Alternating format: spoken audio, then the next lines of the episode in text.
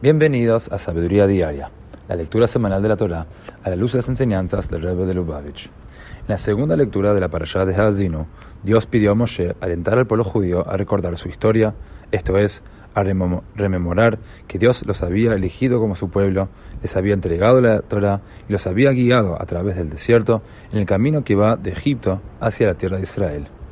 Dice el versículo, Isobaveno, dijo Moshe, Dios hizo que el pueblo judío rodee a él al ordenarle acampar alrededor del tabernáculo.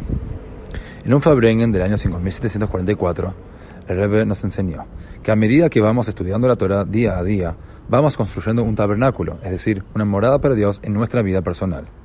Con la orden dada al pueblo judío de acampar alrededor del tabernáculo, Dios nos enseña que debemos centrar nuestra vida alrededor de ese santuario interior.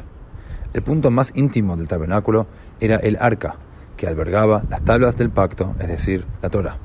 Cuando la Torah es el eje alrededor del cual gira nuestra vida, logra afectarla de manera positiva en cada una de sus facetas, como debe ser.